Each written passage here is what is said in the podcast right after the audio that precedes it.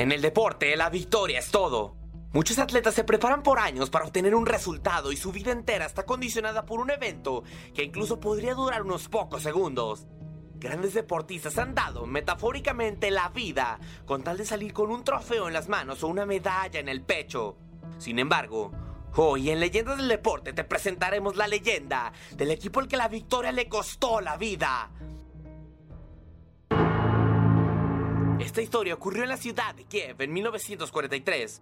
La Segunda Guerra Mundial azotaba Europa y los aliados luchaban por hacer frente a las potencias del eje.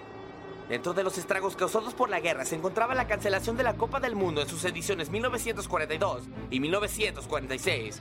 Sin embargo, el fútbol seguía siendo parte importante de la imaginaria del pueblo europeo. Particularmente, estaba tomando mucho empuje en Rusia. A pesar de no contar tanto con competencias locales como internacionales, los habitantes de Ucrania recordaban con cariño las hazañas de sus héroes en el terreno de juego. Y en 1943, el país se encontraba conquistado por el Tercer Reich. Kiev, la capital, estaba completamente destrozada por los múltiples bombardeos que sufrió con los años. La ciudad respiraba un clima de hambre, pobreza y miseria. Tanto que no era extraño ver a personas que solían tener grandes cantidades de dinero mendigar por comida en la calle. Pocas eran las personas que habían mantenido su empleo después de los ataques en contra de la capital, y dentro de ellos se encontraba Josef Kordik. A pesar de ser ucraniano, Josef era de origen alemán, por lo que las autoridades nazis le permitieron seguir con su negocio, una pequeña panadería. Kordik, además de ser panadero, era un aficionado recalcitrante al Dinamo de Kiev, equipo de la capital ucraniana que en el periodo que precedió la guerra dominó placer al fútbol ucraniano. Un día de guerra como cualquier otro, Joseph se encontraba caminando por la calle cuando una figura conocida se acercó para pedirle alimento. Kordik no lo podía creer. La persona que se acercó a pedirle alimento fue alguna vez su ídolo. Se trataba de Mikola Trusevich, portero del Dinamo de Kiev que maravillaba a las multitudes ucranianas. Sin pensarlo dos veces, Joseph le ofreció su ayuda y lo llevó a la panadería, donde gracias a un par de artimañas pudo darle trabajo sin que el Wehrmacht, ejército alemán, sospechara nada. Con la llegada de Trusevich a la panadería, un tema se adueñó de todas las conversaciones en la misma, el fútbol.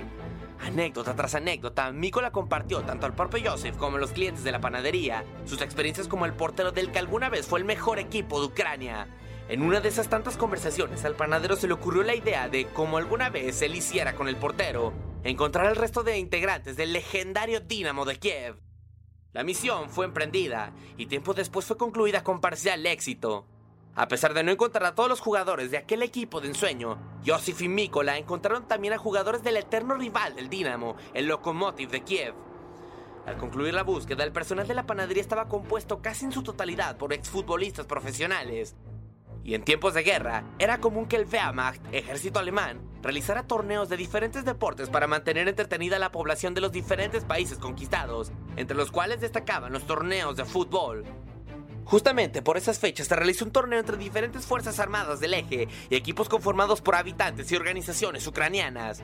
Los exfutbolistas que trabajaban en la panadería decidieron conformar un equipo y probar suerte en el torneo. Es así como nació el mítico FC Star, equipo que a pesar de llevar décadas extinto y no tener ningún partido profesional, aún retumba en la mente de los aficionados ucranianos al escuchar su nombre.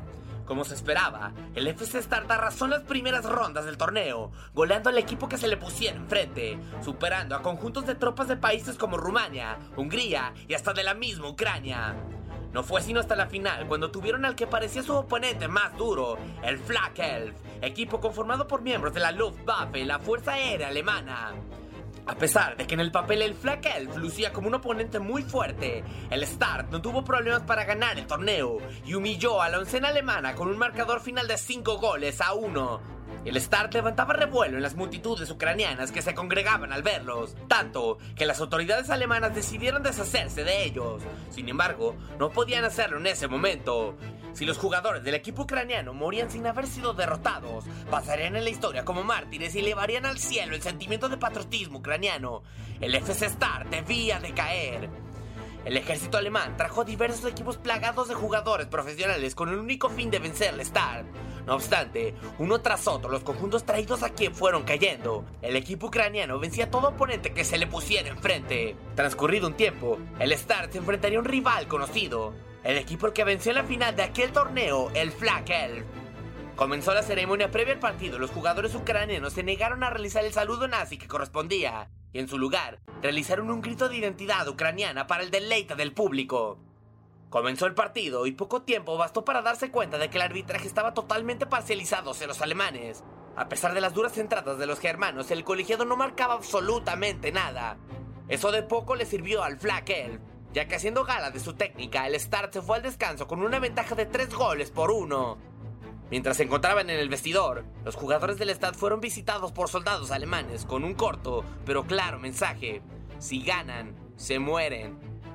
Poco le importó eso al Stad, ya que siguieron dando una cátedra de fútbol y mostrando superioridad sobre el Flag Elf, al punto de que en un momento del encuentro el delantero ucraniano sorteó al portero con un regate y al quedar solo en la línea final, lanzó el balón fuera del campo, una completa seña de humillación.